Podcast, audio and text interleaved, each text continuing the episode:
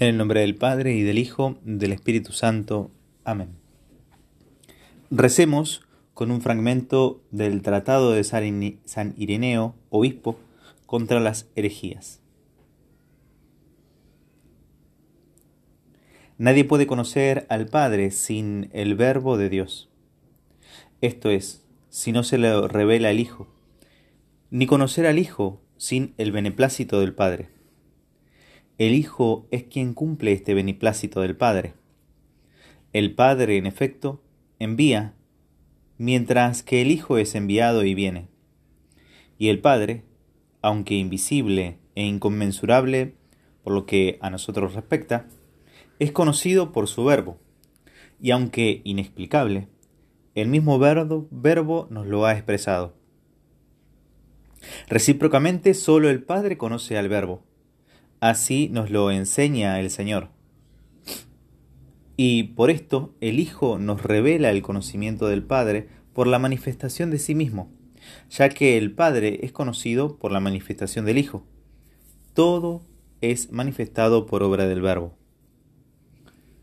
Para esto el Padre reveló al Hijo, para darse a conocer a todos a través de Él, y para que todos los que creyesen en Él mereciesen ser recibidos en la incorrupción y en el lugar del eterno consuelo, porque creer en Él es hacer su voluntad. Ya por el mismo hecho de la creación, el Verbo revela a Dios Creador. Por el hecho de la existencia del mundo, el Señor que, que, lo, ha que lo ha fabricado. Por la materia modelada, el artífice que la ha modelado. Y a través del Hijo, el Padre, que lo ha engendrado. Sobre esto hablan todos de manera semejante, pero no todos creen de manera semejante. También el Verbo se anunciaba a sí mismo y al Padre a través de la ley y de los profetas. Y todo el pueblo lo oyó de manera semejante, pero no todos creyeron de manera semejante.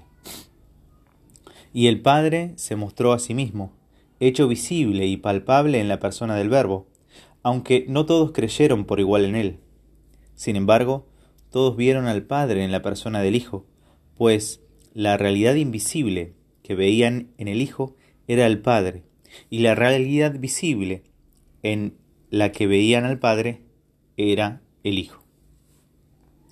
El Hijo, pues, cumpliendo la voluntad del Padre, lleva a perfección todas las cosas desde el principio hasta el fin.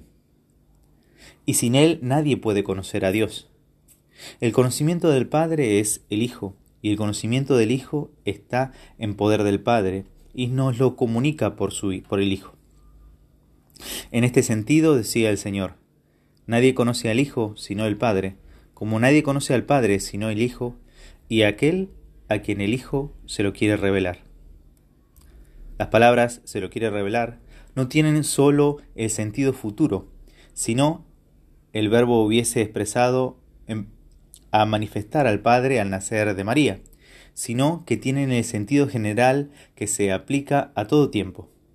En efecto, el Padre es revelado por el Hijo, presente ya desde el comienzo de la creación, a quienes quiere el Padre, cuando quiere y como quiere el Padre. Y por esto, en todas las cosas y a través de todas las cosas, hay un solo Dios Padre, un solo Verbo, el Hijo, y un solo espíritu, como hay también una sola salvación para todos los que creen en Él.